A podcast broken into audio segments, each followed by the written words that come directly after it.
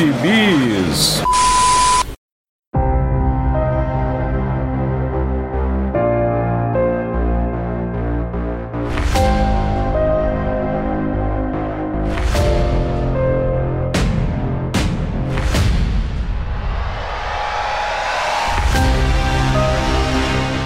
jagunçada, bem-vindos a mais uma edição do Pilha de Bis, o seu podcast semanal do site Arte Final. Acesse lá www.artefinalhq.com.br. Lá tem todas as edições do Pilha de Bis, dos Sete Jagunços, do Omniverso e do A Pilha do Aranha. Nós estamos também em todas as redes sociais, é só procurar por arroba artefinalhq no Twitter, no Instagram e no Facebook. E nós estamos também no Deezer, no Spotify, iTunes, Google Podcasts, Amazon Music e no seu agregador de podcasts favorito. É só pesquisar lá por Sete Jagunços que todos os podcasts do Arte Final estão lá para você curtir. Eu sou o Marcos e nesse podcast garboso estão comigo Vitor Azambuja. Estamos aí de preto novamente para falar da Viúva Negra. É spoiler. Desculpa. Maurício Dantas. Eu pintei o cabelo de vermelho para hoje. E Dãozinho. Eu acho que vocês estão prevaricando. Que isso? Quê? Na, na, verdade, o que, que é prevaricando? Primeiro, me explique aí, doutor Dãozinho. Gravar podcast. Por isso que é crime. Podcastando. ah, que absurdo. E como o você já deve ter percebido, afinal de contas está no título desse podcast, nós vamos falar de Viúva Negra, cujo filme finalmente vai estrear na próxima sexta-feira. Se você quiser ter você lá pelo Disney Plus tem aquele Premier Access, né, por, por meros 70 reais, que com esses 70 reais você não compra nem o encadernado da Panini, você já consegue ver o filme. E também você pode conseguir por meios ilícitos, mas deixando claro que nós não incentivamos isso, né, para não, não vir processos para gente, então é, você pode ver lá no, no Premier Access ou em outros meios menos lícitos. E vamos aproveitar e pagar uma promessa que o Maurício fez pela gente no Twitter e agora ele obriga a gente a pagar essa promessa. O que, que foi que você prometeu no Twitter, Maurício Dantas? Em minha defesa eu estava bêbado, mas tá, minha defesa. isso isso nunca, nunca é uma defesa muito boa. Em minha defesa também eu não prometi nada ilegal, imoral, o que engorde prometi pra Kelly Thompson que a gente ia gravar um podcast sobre o, o ano dela na Viúva Negra, que tá rolando ainda. Gente, no dia que a gente tá gravando aqui saiu a oitava edição, mas o primeiro arco fechou no número 5. Isso já saiu lá encadernado no, nos Estados Unidos, agora em abril, com o nome de Os Laços que Unem. Né? Não vou falar em inglês porque o Dãozinho vai me julgar, mas em breve a gente deve ver aí pela Panini que mais uma vez, né, mostrando seu excelente timing para para coisa. Há um ano quando a Marvel disse que ia lançar o filme pela primeira vez, eles lançaram três encadernados da Viúva. Aí agora que vai sair de verdade não tem nada. É, mas aí aí assim, é, poderia ter lançado, mas também coitado da Panini, né? Nisso aí a gente não pode nem chutar tanto, né? Coitado deles. Sim, mas dá Bichinho. pra ter lançado agora, né? A, a, Disney Plus já informou que vai meter a faca no bolso da gente pra gente assistir logo. É, não já vem tem um não, cara, faz tempo que tá anunciada essa data de julho desse ano. Pois é, é verdade, é verdade. Eu, no mínimo, ter botado nas bancas de novo os encadernados que lançaram no Tanto é que a gente já leu o que vai falar aqui umas duas vezes, porque foi adiado umas duas vezes, porque Maurício Dantas queria, porque queria gravar na semana da estreia. Então até Maurício Danza conseguiu antecipar e a Panini não. Pelo amor de Deus. Não, e outra, né? A gente sabe pelo Twitter aí que os tradutores da Panini viram noite traduzindo as coisas assim de supetão, de última hora. Então por que, que não fizeram esse encadernado também? Dava tempo. É verdade, é verdade. Mas diga aí, do que se trata essa, esse primeiro arco da Viúva Negra da Kelly Thompson? Bom, é uma historinha bem legal que ah, vocês vão concordar depois aí que perde um pouquinho de fôlego lá na última edição. Mas é uma coisa bem interessante que muda a, o status quo da viúva sem ser uma alteração de realidade, sem joia do infinito, sem cubo cósmico, nem nada. A Kelly Thompson, né, que a gente já falou aqui da Capitã Marvel dela, e recentemente até no Sete Agunços a gente elogiou ela como operária dessa indústria vital. Ela faz alguns vilões da, da viúva se reunirem para criar uma nova realidade para eles. Concordam que não conseguem matá-la, então o negócio é tirar ela de jogo de alguma outra forma. Então dão a ela um final feliz, uma vida casada com um filho, no qual ela vai poder, enfim, realizar os sonhos dela de maternidade e tudo mais, que é uma coisa que foi até explorada, né, no, nos filmes do, dos Vingadores e tudo mais, não foi uma coisa que foi tão falada assim nos gibis até então. Mas aqui ela vai ter o, esse conto de fadas até que alguns amigos dela da equipe da, dos Vingadores vão atrás para saber o que é que aconteceu, por que, ela sumiu de repente, se ela tá numa, numa missão ou não. Eles descobrem o que é que tá havendo aqui, com participação né, do Soldado Invernal, como sempre, do Gavião, Arqueiro, como sempre, e da Helena Belova, a, a Viúva Branca, né?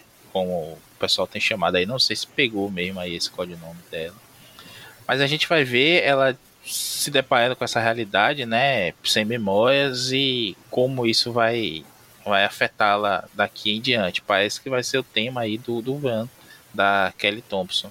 Eu gostaria de destacar duas coisas também aí da arte. Primeiro são as capas sensacionais do Adam Hughes, que inclusive concorreu aí ao, ao Eisner de capas, né, tá concorrendo, não, não, não saiu ainda o resultado. E a arte interna, que é da Helena Casagrande, que aqui já apareceu com outros nomes. Eu até dei uma pesquisada, né? Porque outro dia eu tava lendo o gibi da, da Batgirl, do Renascimento, volume 5, tem um anual dela. Não me perguntem por que eu tava lendo Batgirl.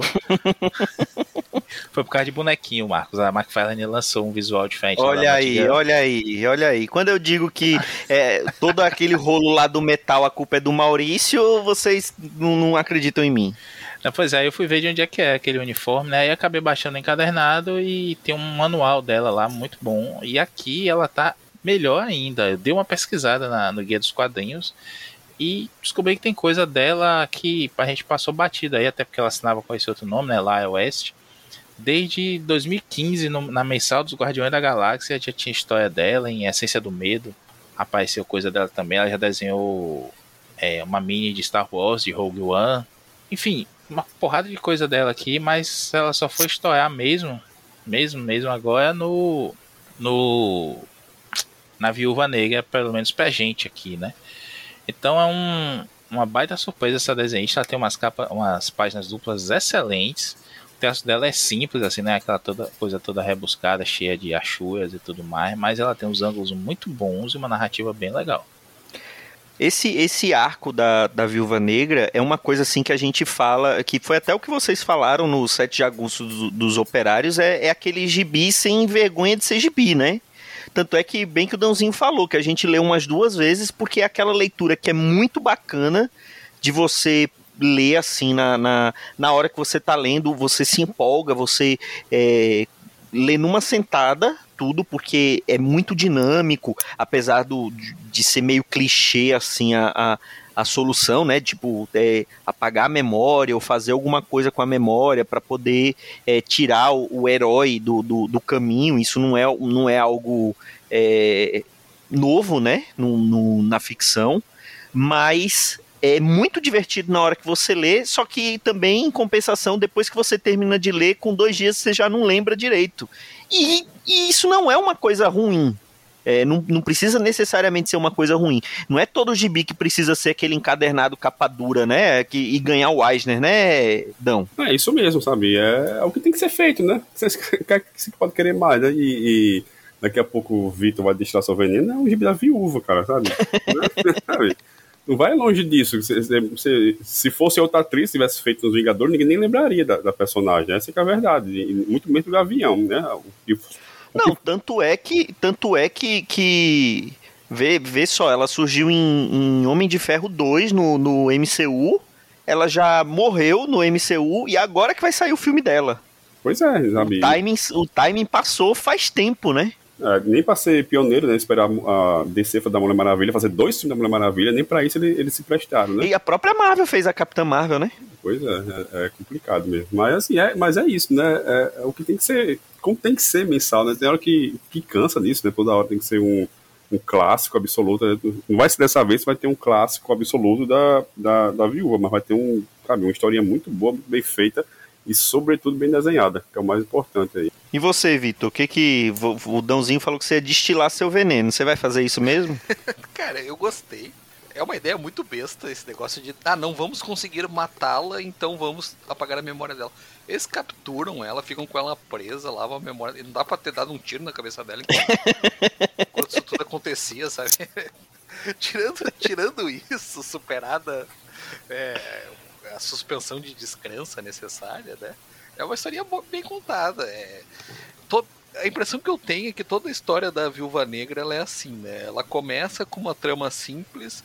É, e eles já sabem que o gibi vai ser cancelado logo logo, então eles dão, eles dão um jeito de contar uma história que acaba, aquele arco se encerra, né? Deixa ali uma consequência, não vamos dar spoiler que ainda nem saiu no Brasil, mas tem ali essa consequência. Mas também, se, se quiser acabar o gibi ali, pode acabar, porque depois, se em algum momento, talvez retomem a história. Né? Mas é, eu, eu, concordo com tudo que vocês falaram. Assim como é, o, o, o anterior, que tinha saído aqui no Brasil, é, que, que, causou um burburinho também foi o do Mark Wade, né, com o Chris Smith. Sim.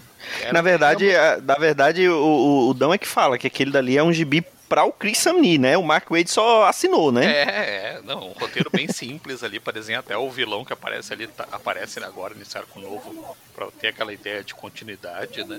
O, como é que é o Leão Chorão, Leão é. é Weeping Lion, né? E, e, e, toda a história dela é basicamente a mesma coisa. Tem um, um, algum retorno a, as origens dela na sala vermelha, né? É uma coisa sempre que envolve espionagem, porque é, a personagem é uma espiã, isso faz parte da, da característica dela, muito embora seja aquele tipo de espiã menos espiã do mundo que todo mundo conhece, né? é, todo mundo sabe que ele é o James Bond, né? O espião menos eficiente do mundo, que todo mundo sabe que ele é.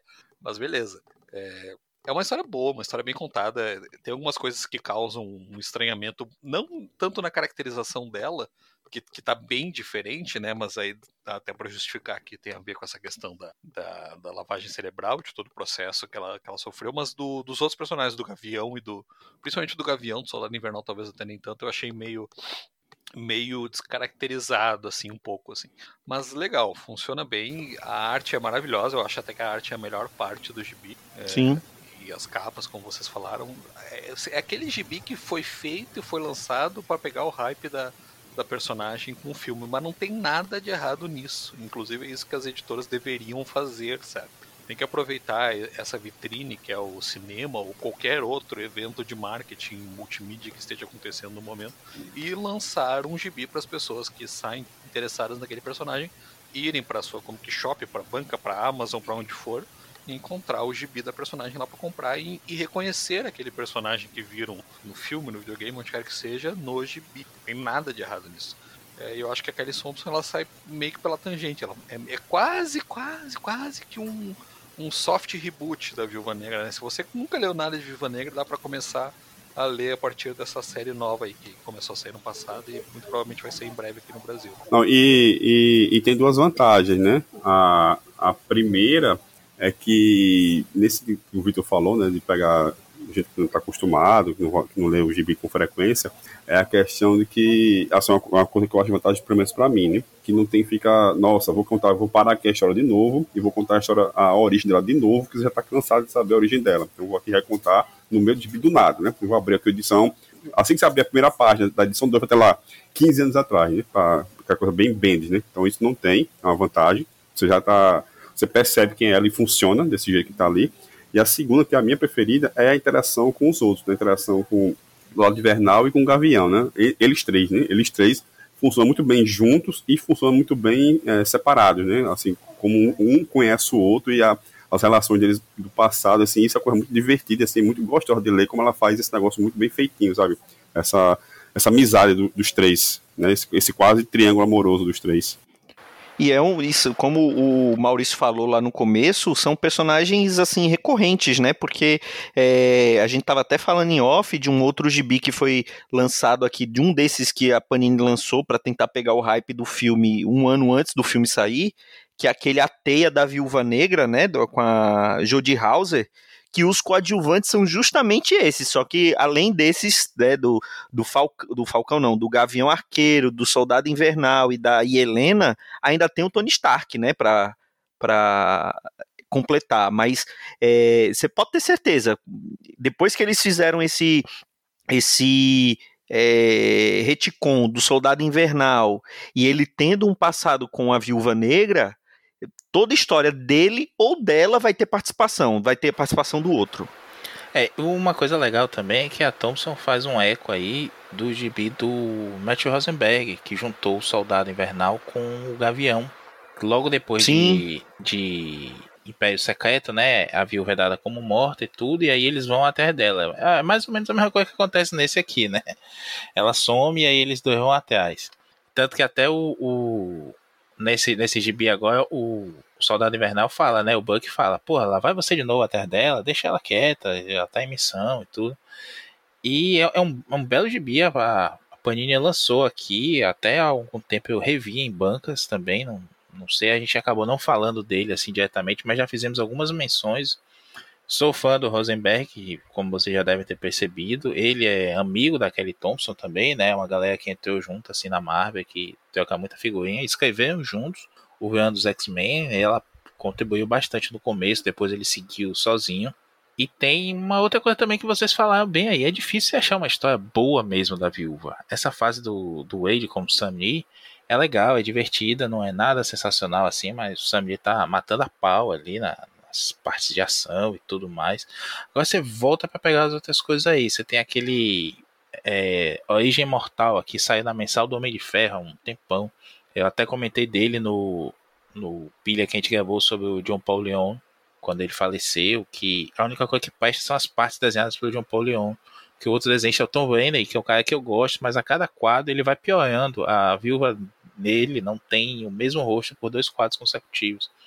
E a história começa de um, uma investigação legal do passado dela de novo, Dão, com aquele cara que é o tipo o mordomo dela, né? Que aparecia na época que ela é a parceira do, do Demolidor se revela um vilão e aí ele assume um corpo de um robô com a cabeça dele dentro no, no peito e um bigodão de, de metal e um negócio bizarro assim. Acaba vendo uma shield espacial russa que quer lançar mísseis na Terra e ela tem que impedir. É enfim, é uma merda isso.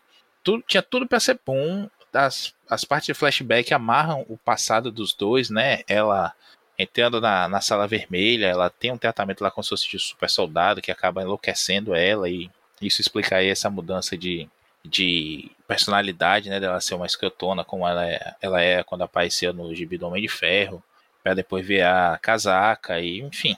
Ela namorava com o, o Guardião Vermelho, e aí acaba tendo um caso com, com o Soldado Invernal. Enfim, isso tudo é bem explicado na história. Agora, o plot principal mesmo é uma porcaria. Eu tenho uma outra, uma Graphic Marvel, que a, a, a publicou aqui, vocês devem lembrar disso, que tinha aquele formatão, né, meio magazine, assim, bem grandão, que é o Viúva Negra, mais feia das guerras. Eu lembro que eu comprei isso em banca, numa republicação, e eu achei sensacional aquele formatão, grandão, a viúva com aquele uniforme cinza, que ela usou ali final dos anos 80, começo dos anos 90 e cabelo curtinho. E aquilo é outra porcaria, um negócio muito, muito chato, sabe? Até tem desenhos interessantes, mas acho que é o Joel que, que não suporta também, né, esse gibi. Enfim, é difícil achar um gibi da Viva que seja bom, eu concordo com vocês disso. Agora virou meio que obrigatório você ter o, o Gavião e o, o Buck como, como sidekicks dela, e ela aparecer na história que tem os dois, enfim. Mas eu acho que nesse caso da Thompson aqui, ela usa bem isso, não vira muleta, pelo contrário, serve bem pra história. E conta uma história interessante. Como eu falei, eu acho que no finalzinho, assim, eu lembro até da Thompson falando que estava escrevendo lá um momento que ela, ela percebe, né, a viúva percebe que aquilo é mentira, aquela realidade toda ali é uma mentira. E ela que foi as lágrimas escrevendo isso. Não é para tanto. não é uma coisa tão miraculosa assim, oh meu Deus. É, essa experiência da leitura desse gibi vai ser sensacional, não, mas vai te entreter, vai ser interessante, sim. Agora perde um pouco do peso no final. Lendo, vocês vão, vão entender melhor o que é, mas não, não tira a graça do gibi, não. É um dos poucos gibis da viúva, acho que junto com essa fase do Wade aí, talvez lá atrás, aquela fase da Devin Grayson, uma das poucas coisas da viúva que a Marvel acerta, assim, na questão de espionagem com mexer com o passado dela, que já não precisa mais, pelo amor de Deus, e aventura mesmo fincada nos os dois pés no universo Marvel. Essa fase da Devin Grayson, que depois o Greg Hooker continua, ela foi bem badalada na época, foi meio que um relançamento da viúva naquele selo Marvel Knights, que era mais focado na ação. É, eu reli isso recentemente também pra gente gravar. É bem legal. Saiu aqui no encadernado recente da Panini é, a Guerra Biológica, né? Que é justamente o, o mote da primeira, do primeiro arco que tem. É, é bem legal, é, chama atenção. Ele também é focado nessa questão da espionagem, até tem uma, é uma coisa divertida, porque a Viúva Negra ela ela virou a casaca, ela era uma agente soviética, virou, passou a ser uma heroína americana, e nesse gibi ele dá a entender que ela continua, ela é uma freelancer, né, uma agente livre. Então ela é mandada é, ao mesmo tempo pelo, pela CIA americana e pela sucessora da KGB, agora não lembro o nome, é, para resolver o mesmo problema. Então tem até uma cena divertida da história que ela tá atendendo dois celulares ao mesmo tempo. É, o demolidor bate lá na porta dela enquanto ela tá fazendo isso para Não fica claro da história, mas ele tá querendo ver, não, olha, você não tá fazendo nada, e eu também não, quem sabe a gente não passa um tempo juntos, né? E ela bem que não, não dá, tem que ir pro aeroporto. É bem bacana essa história, e, e bem focada na questão da espionagem, então ela vai para tentar impedir um, uma arma química, uma arma biológica, né, guerra biológica. Ela vai impedir uma arma biológica que está nos poderes de uma nação. É bem um plotzinho, mesma coisa que a gente falou aqui, um plotzinho que você já viu milhares de vezes. Ah, uma nação desgarrada da União Soviética é, que vai pegar uma arma e alguém tem que ir lá impedir, mas funciona bem também, muito bem feitinha. E depois o Greg Ruka continua nesse encadernado da Panini tem é, mais outras duas histórias aí também focadas na Helena que surge nesse, nesse arco que o Maurício comentou como sendo uma grande antagonista da, é, da viúva e acaba depois virando uma aliada atualmente. Inclusive, parece que no filme eles, elas vão ter uma relação quase que fraternal, assim. É, então fica essa curiosidade aí. Este é o encadernado onde surge a Helena Belova, que deve aparecer com bastante destaque agora no, no filme solo é, da viúva. Vale, vale o gibizinho também. Essa, essa menção aí, esse arco da Devin Grayson, muito bacana também. E eu me lembro que ficou até badalado porque o, ter, a, o terceiro a terceira o terceiro arco né que dá, dá segmento a essa série que é do Ruka é, é aquele que saiu no selo Marvel Max já é, com a Helena investigando lá um, um assassinato com contornos de sadomasoquismo. E a Helena sempre foi desenhada na primeira aparição dela e, e, nesse terceiro arco também de uma maneira bem fetichista, assim, como a própria Natasha, sabe? Ela tem aquela barriguinha de fora, aquele uniforme super prático, né? Uniforme todo coladinho no corpo e uma barriguinha de fora. Então eles aproveitaram essa questão, é, essa, essa tensão sexual, assim, sex appeal da personagem nesse terceiro arco. Eu me lembro que na época isso foi bem batalhado, ela ganhou as capas da, da Marvel Max Mix, né, que a Panini lançava aqui no Brasil. E eu lembro que isso teve uma repercussão interessante lá fora, como um gibi adulto da Viúva Negra, mas era estrelado é, pela Helena. E aí, no, nessa aparição atual dela, do, do arco da Kelly Thompson, era quase uma menina, assim, né? Ela se candidata a babá lá na casa da viúva. E parece uma menina de seus 15, 16 anos. É, eu sempre acho interessante ver como os personagens vão e vêm nessa questão da idade, né? Uma hora eles aparecem adultos feitos, outra hora já são bem novinhos. Faz parte. Comic book, né, Gibi? Eu não, eu não sabia que, essa, que esse que esse aquele arco do Marvel Max que saiu aqui na revista Marvel Max era era continuação de um é, de uma é revista do... não é uma continuação direta mas é a aparição seguinte da personagem pelo Ruka né tem um arco no meio que é o é uma mini é uma é, mas ele foi lançado como uma mini separada é, né como uma mini isso Pale ah tá Pale Pale It's Spider uma coisa assim é, mas é, é, só uma continuação da personagem. Não, não, sei se ela teve uma aparição. Tem essa, essa, esse segundo arco que é um. É, ele é inspirado na, naquele filme, A Outra Face, aliás, filmaço.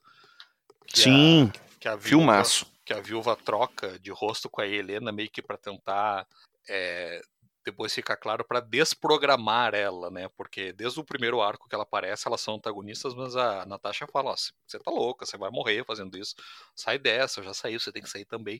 Eles não, porque eu sou melhor que você, eu, eu fui. Eu fui muito melhor que você nos testes lá da sala vermelha e tal, e a Natasha fica tentando isso de desprogramar ela é, da, da, do controle né, da sala vermelha. E esse, esse segundo arco é, é mais sobre isso. É meio confuso, mas é bacaninha também. E esse terceiro, eu, eu cara, eu lembro que ficou muito famoso na época.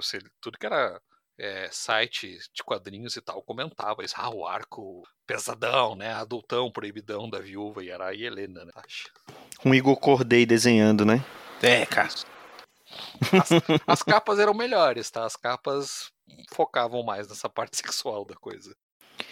E, e, e, assim, ela aqui no Brasil principalmente nunca teve muito destaque, né? Vocês têm alguma história preferida ou algum arco preferido da, da Viúva Negra? Você, você Dãozinho, você como um Marvete que eu sei que você é, o que, que você lembra da Viúva Negra? Esse aí, da, esse novo da, da Kelly Thompson, porque esse da, que saiu Marvel Max, então, eu lembro da arte que era muito ruim, somente, mas de nada. Eu achava que era em três partes, mas era em seis, né?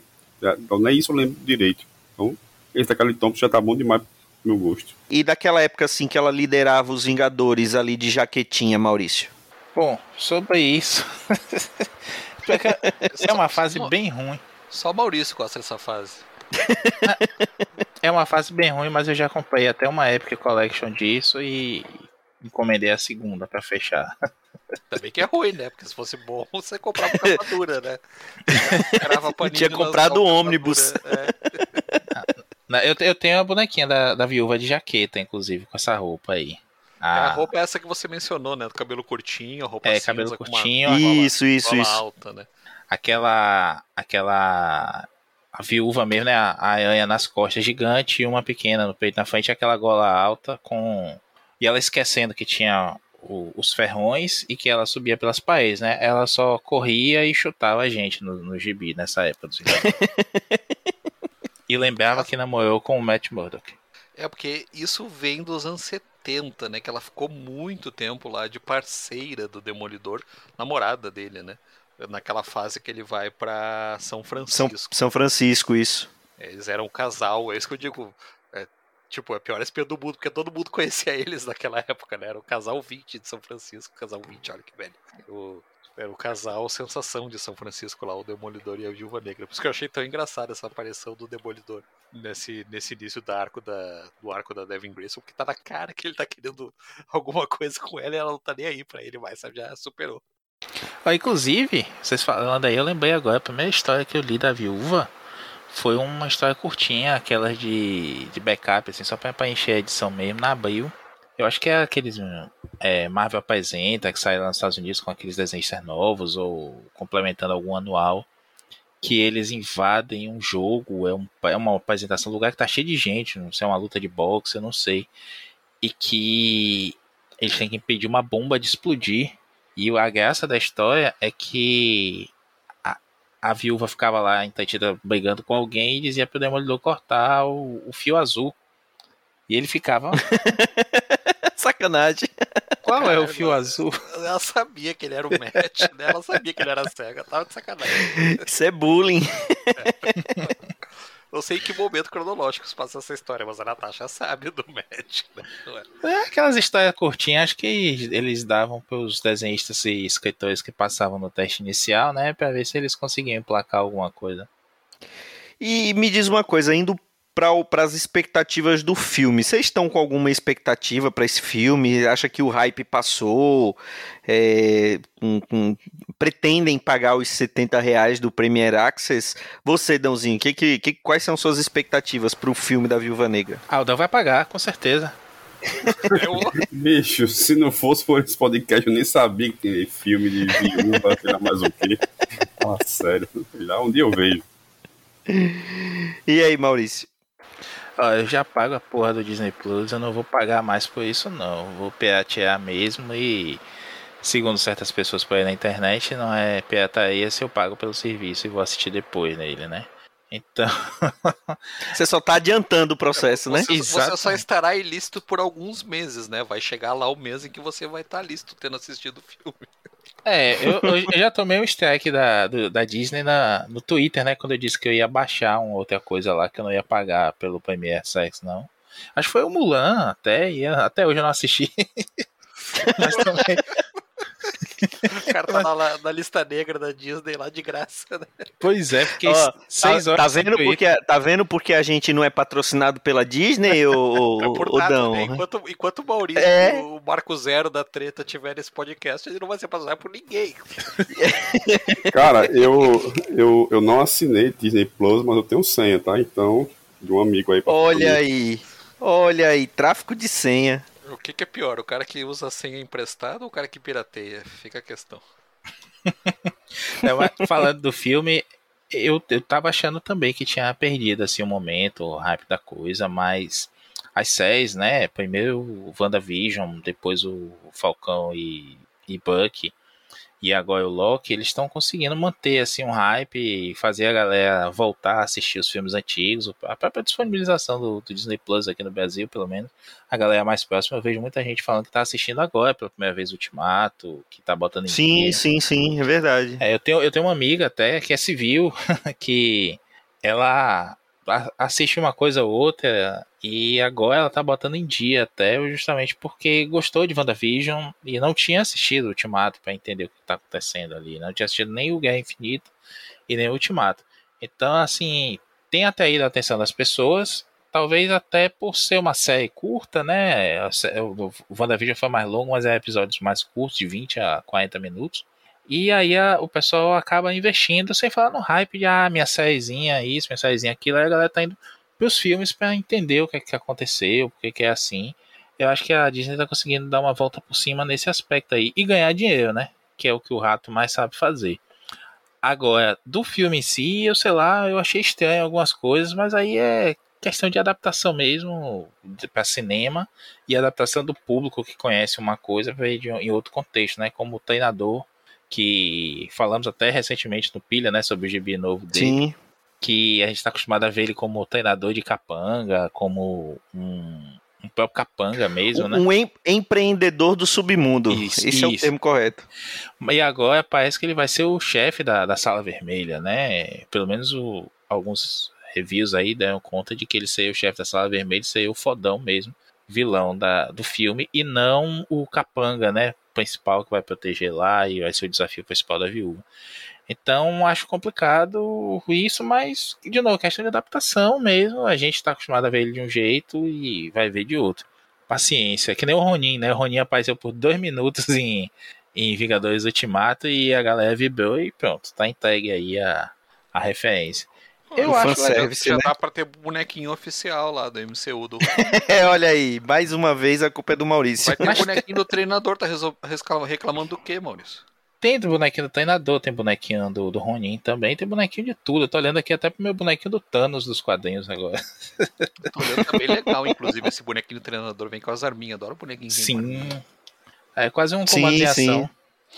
Por isso que o, o, eu, era, eu era doido para ter o Cavaleiro do Zodíaco de Libra, porque ele era o que tinha Poxa, mais pecinha para você perder. Esse, era o mais legal. Mais legal. Eu ainda, tive também, eu tive quando também. ele não tava usando as armas e nem emprestava pros outros, entendeu? Então ficava, ficava todo mundo bem servido com esse boneco.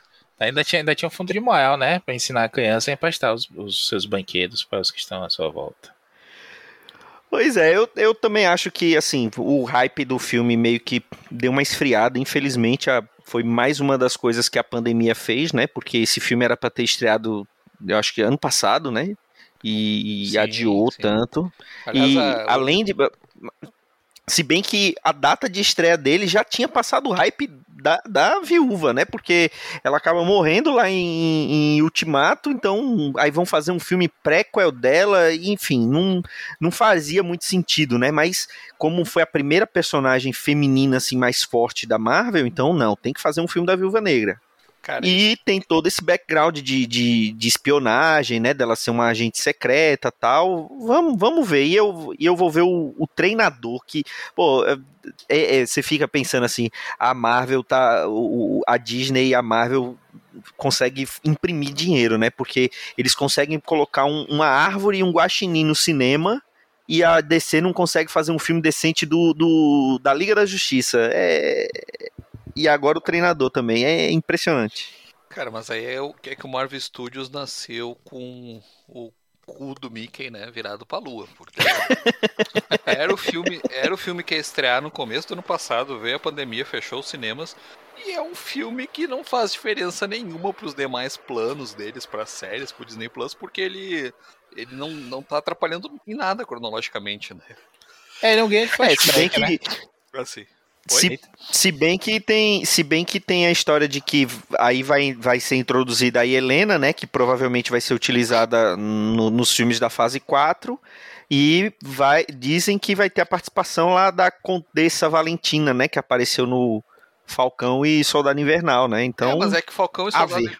Soldado Invernal, Falcão e Soldado Invernal tava sendo gravado pra estrear antes de WandaVision até, né? Com a pandemia eles acabaram Sim. alterando e WandaVision estreou antes.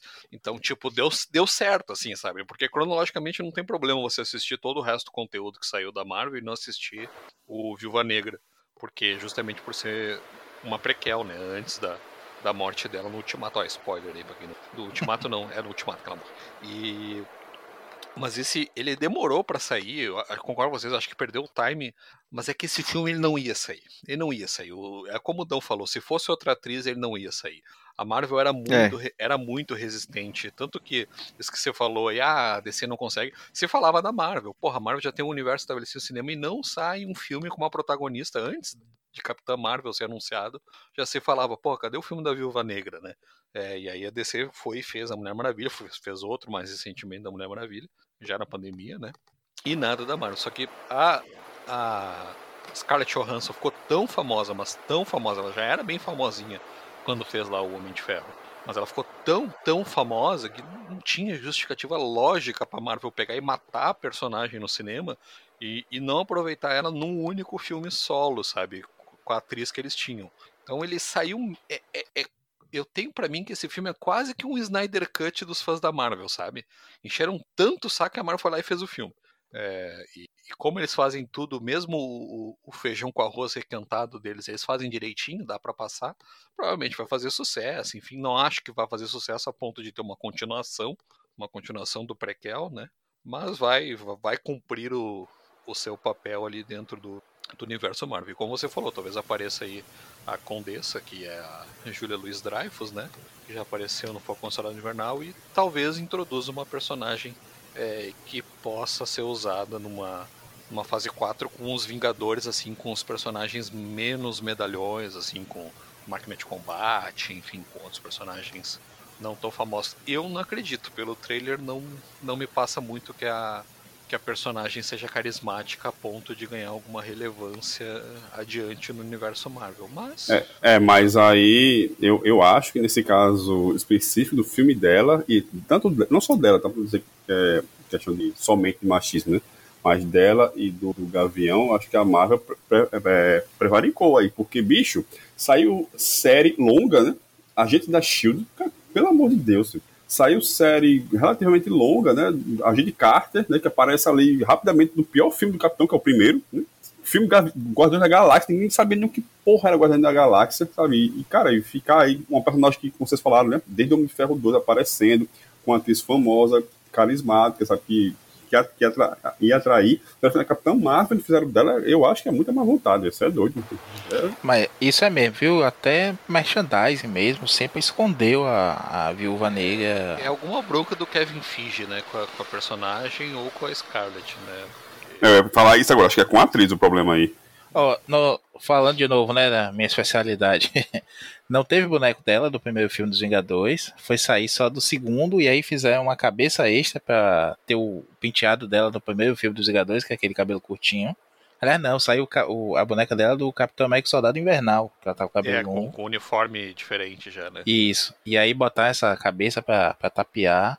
E eu tenho uma cueca que tem o símbolo de todos os Vingadores, menos o dela. Eu acho isso Olha, é- revelações. né? sexismo. Eu vou é não, é porque é Muito- porque no- o dela só tá na calcinha, só tá na calcinha. É, sexismo. Não, Sexismo. muita É, informação, também acho. Maurício, muita informação. Eu vou, eu vou postar a foto no dia que esse podcast for ao ar, eu vou postar a foto da minha cueca no Com Twitter. você Acompanhe usando, lá. por favor, né? É, obviamente. Nós, nossas ouvintes e muitos ouvintes, homens também querem que você poste a foto usando, por favor. Vai vai estar no nosso OnlyFans. É, já, que a, gente- já que a gente está cumprindo a sua promessa de gravar esse podcast, agora você vai lá e cumpre a que a gente está fazendo por você. Maurício postará uma foto com a cueca dos Vingadores. Me dei mal nessa. E só a cueca. E, chi- Ó, e eu- chinelo, eu- e chinelo porque eu sou criado em playground e eu só ando de chinelo dentro de casa. Eu acho que a gente precisa encerrar esse podcast agora, antes que o negócio descambe ainda mais. É, Antes que outros membros se comprometam a postar nudes e seminudes, né? É verdade. Bom, é isso. Então, fica a dica. Próxima sexta-feira está estreando Viúva Negra no Disney Plus perto de você ou num, num torrent que tá ali no cantinho escondido, mas também tá próximo. E é isso. Muito obrigado pela presença sempre é, esfuziante, Dãozinho. Eu espero que tenha uma continuação e que mostre quem é o marido dela morto, né? Já que, né? Fica no aguardo isso aí. Demorei pra pegar, mas, mas peguei. Valeu, Maurício. Adeus, amigos. E acho que vai ter continuação também. A história dela tem tanta, tanto furo assim de espaço pra jogar coisa que se fizer sucesso esse aí, não duvido nada que tenha continuação. Ah, então vai ter, vai ter série do, do Gavião Arqueiro, viu? Ah, finalmente também, né? Finalmente. Na E esse, é e dele, esse. né? Ele é coadjuvante, é da menina. É. É Ah. da Kate a série. E da Echo, provavelmente, que vai estar na série também. O cara vai ser coadjuvante da própria série, né, velho? Como é que pode, velho? Ele é meu Vingador favorito, saca? Nos quadrinhos. Porra, mas você também, amor, é difícil te ajudar, cara. É difícil defender, né? Caralho, pô. Nos gibis, pô. Melhor Vingador, Como fácil. Vingador, cara. Porra, antes da fase lá do, do Matt Fraction, o David Jarra, não dá. Cara, não. Ele era Bicho, muito... bicho, Maurício é o cara que torce pela Austrália na Copa do Mundo, sabe? pela, sei lá, Nova Zelândia, pelo Iraque, sabe? Isso é Maurício Dantas, pô. Valeu, Vitor Azambuja. É sempre um prazer, não pensei em nenhuma piadinha de despedida. Tem que melhorar. Ah, No próximo podcast. Não, a, a piada já foi o, o, o Gavião Arqueiro, seu vingador favorito do Maurício Dantas. É difícil superar isso. Ele tá tentando. Essa é a cortina de fumaça pra gente esquecer que ele vai postar forte cueca. Mas não esquece. É, não vamos esquecer, não vamos esquecer. Então é isso, pessoal. Até a próxima semana com mais um Pilha de Bis. Um grande abraço e tchau.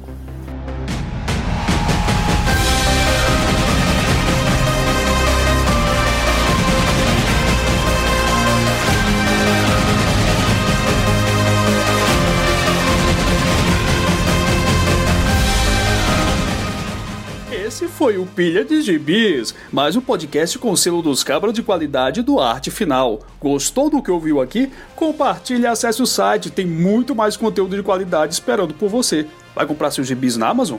Compra acessando os nossos links. Você vai ajudar a manter esse trabalho. www.artefinalhq.com.br